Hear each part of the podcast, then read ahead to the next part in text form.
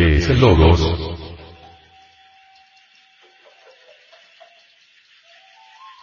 Para capturar el hondo significado del logos, veamos la explicación que nos da el padre de la antropología gnóstica.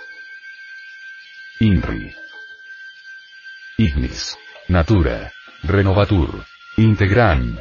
No olviden pues, lo que es el fuego. Crestos es el fuego del fuego, la llama de la llama, la asignatura astral del fuego. ¿Quién conoce el misterio del fuego? ¿Quién lo ha revelado? Realmente, el fuego es algo que continúa siendo un enigma. Si nosotros rastrillamos un cerillo, con el frotamiento veremos el fuego. Muchos dirán, producto de la combustión. No es eso. ¿Quién hizo mover el cerillo?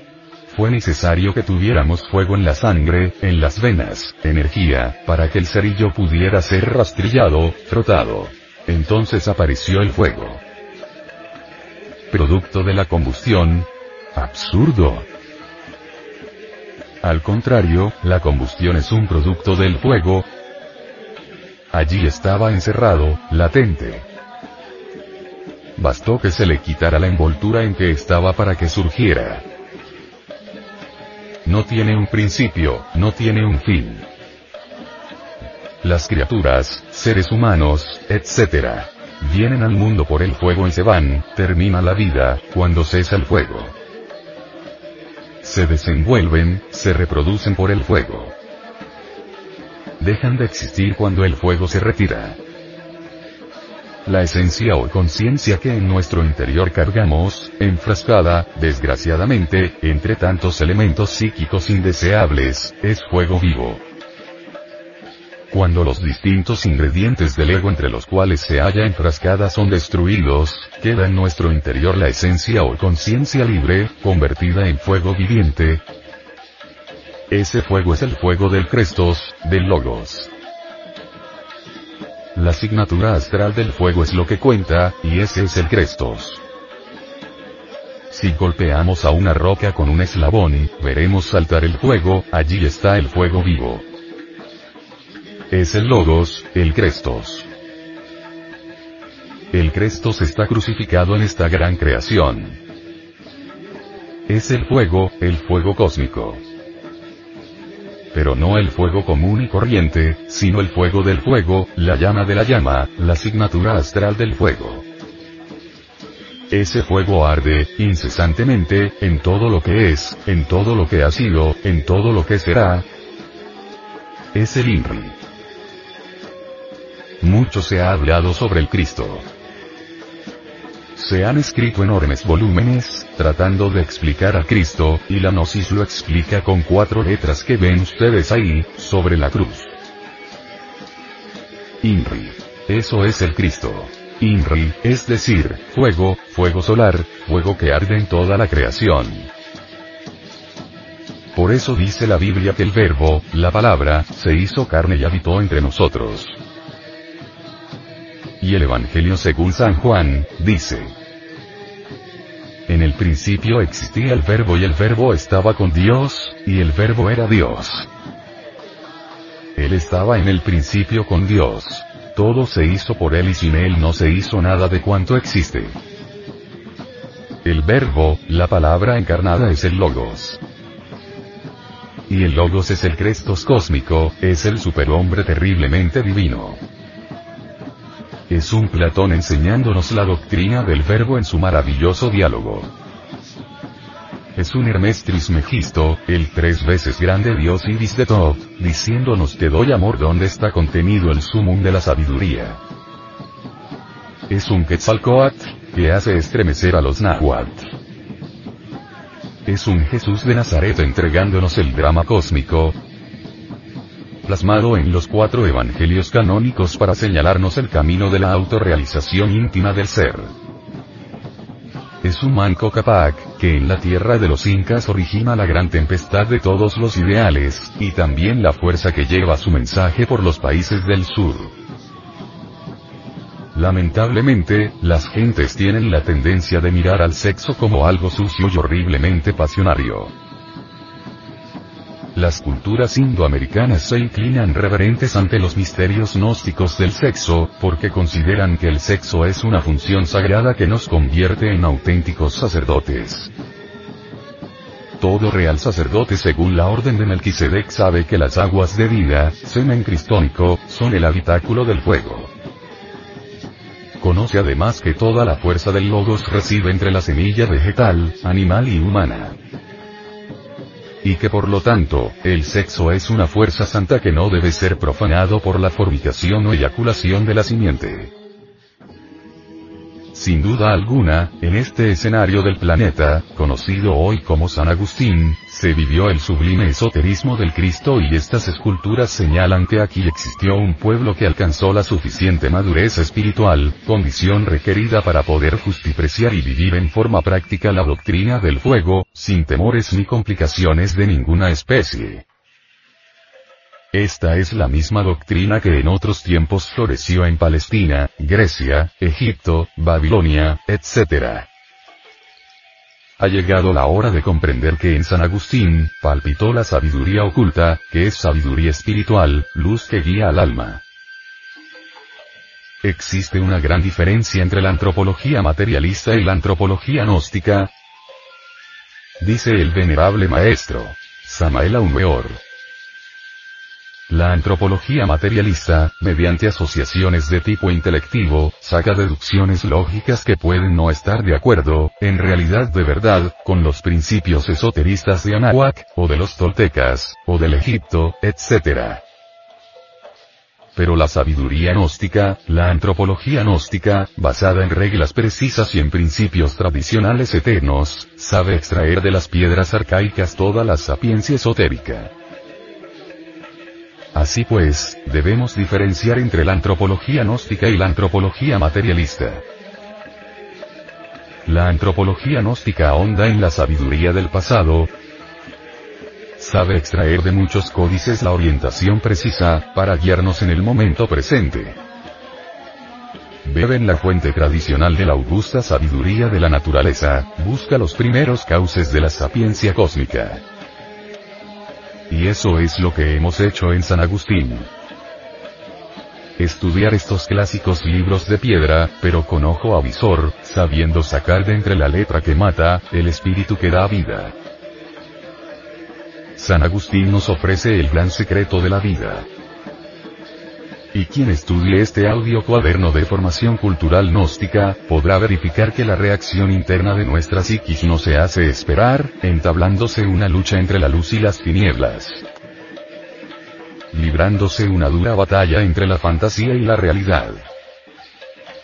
Y es que el anticristo, íntimo, se revolcará dentro del oyente, pues, presiente el peligro de perecer y lucha por entorpecer los primeros destellos de luz que se presentan al ir estudiando el contenido de esta estatuaría, pero si prevalece el corazón y se disipan las tinieblas, la luz interna entrará en actividad, pues echará por tierra los moldes pseudo espirituales establecidos y arraigados por la mente humana y debemos hacer la diferenciación entre la mente humana, que es la mente del animal intelectual y la mente Cristo, que es la mente solar del hombre real. El sacerdocio de Melquisedec es la sabiduría del Cristo. Y esa sabiduría encierra los misterios sexuales. Tú eres sacerdote para siempre según el orden de Melquisedec, nos dice San Pablo.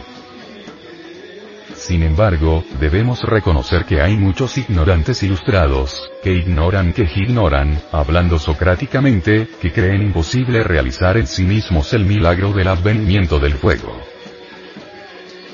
En el advenimiento del fuego se halla la clave de nuestra redención.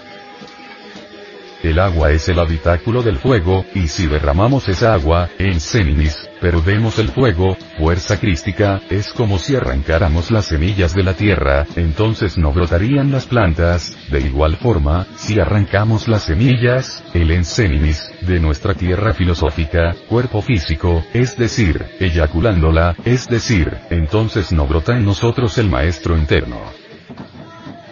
Los misterios sexuales son el gran arcano del arca de Noé, el arca de la alianza.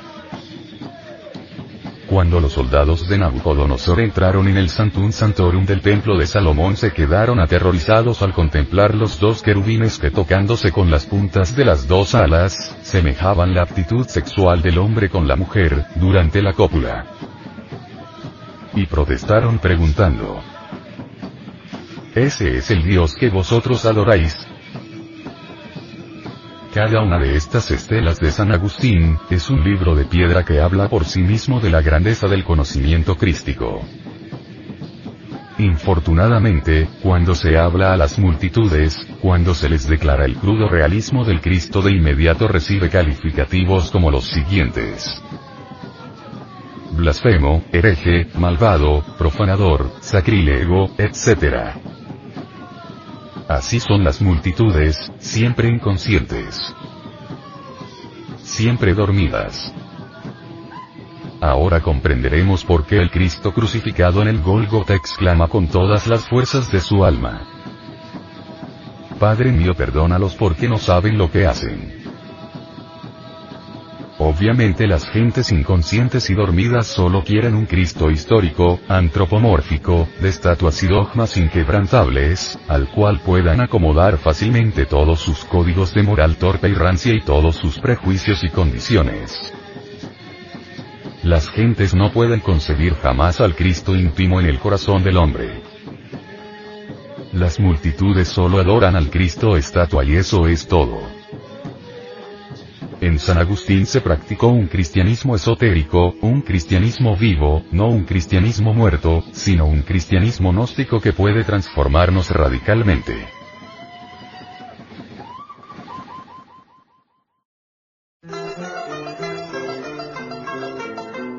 La Asociación de Centros de Estudios Gnósticos, Antropológicos, Psicológicos y Culturales AC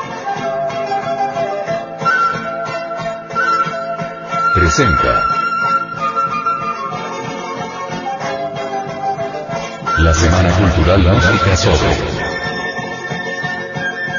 símbolos sagrados de Indoamérica.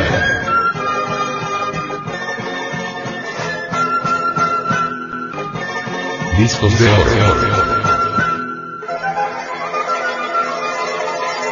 Consultando a una autoridad cogí sobre los discos que hemos encontrado en las distintas etnias indoamericanas, la información que recibimos fue la siguiente. El disco representa al logo solar. Y es muy importante que se entienda que el sol físico para los precolombinos era el símbolo del Cristo Rey. Quienes piensan que los indoamericanos eran idólatras y que se inventaron que el sol era un dios porque no habían sido evangelizados, están absolutamente equivocados. Ellos no eran adoradores de ningún sol, simplemente veían en él la representación del Cristo cósmico. Eso es tan absurdo como pensar que nosotros los cristianos cuando nos postramos ante una imagen de yeso, o de madera, o de cualquier otro material, estamos adorando el yeso o la madera, etc. Nosotros adoramos lo que allí se representa o simboliza, Cerca de Quito, capital del Ecuador, se pueden observar varias ruinas y una de ellas es la de Cochasquí, lugar ceremonial al dios solo Cristo. Debió ser un templo esplendoroso, divinal. Allí encontramos muchas características que para el investigador son realmente muy interesantes. Una de ellas, es que el 24 de junio, la constelación de Escorpión se localiza con gran precisión en una línea vertical con este templo. En sus tradiciones esotéricas existe una relación entre la constelación de Escorpión que para ellos rige nuestros procesos normales sexuales. Y en este sagrado templo de Cochasquí, ellos buscaban a través del amor y de las vírgenes del sol, practicando la clave de la suprasexualidad, conexión del Lingam Doni, sin vincular el Ensenis, encarnar en Nina Ulka, que es el fuego sagrado, para convertirse en Inti o sea, en hombres solares. Para los indoamericanos, fue el Cristo Sol el principio cósmico que puso en existencia el universo, Es la palabra. Es el verbo. Con justa razón dijo Juan. En el principio era el verbo y el verbo estaba con Dios y el verbo era Dios, por él todas las cosas fueron hechas y sin él nada de lo que es hecho hubiera sido hecho quienes no conocen la sabiduría hermética, quienes jamás han hecho un estudio sobre cosmogénesis, esos que creen que saben demasiado, cuando en verdad ignoran la religión sabiduría de los tiempos arcaicos, piensan que los indoamericanos eran idólatras y hasta se les mira con desdén. Para las culturas precolombinas existe el sol que resplandece en el espacio infinito, también existe el sol en nuestros órganos creadores, depositado en las gónadas como gérmenes solares, con el único propósito de crear hombres solares. Allí en las gónadas, la inteligencia solar hace un gran superesfuerzo para fabricar al verdadero hombre, que ellos llamaban hijos del sol, o sea, Inca, en los misterios de Machu Picchu.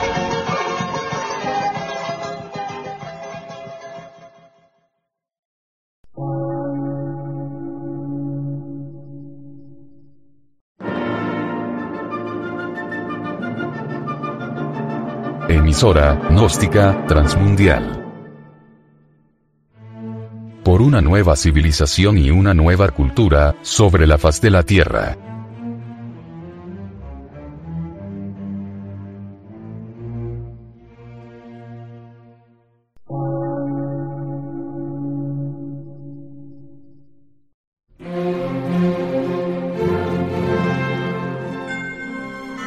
Medio de radiodifusión científico, artístico, místico y filosófico, de la Asociación Colombiana de Centros de Estudios Gnósticos, Antropológicos, Psicológicos y Culturales. A.C.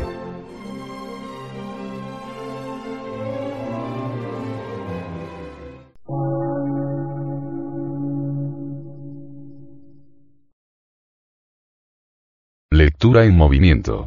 Difusión sin fronteras.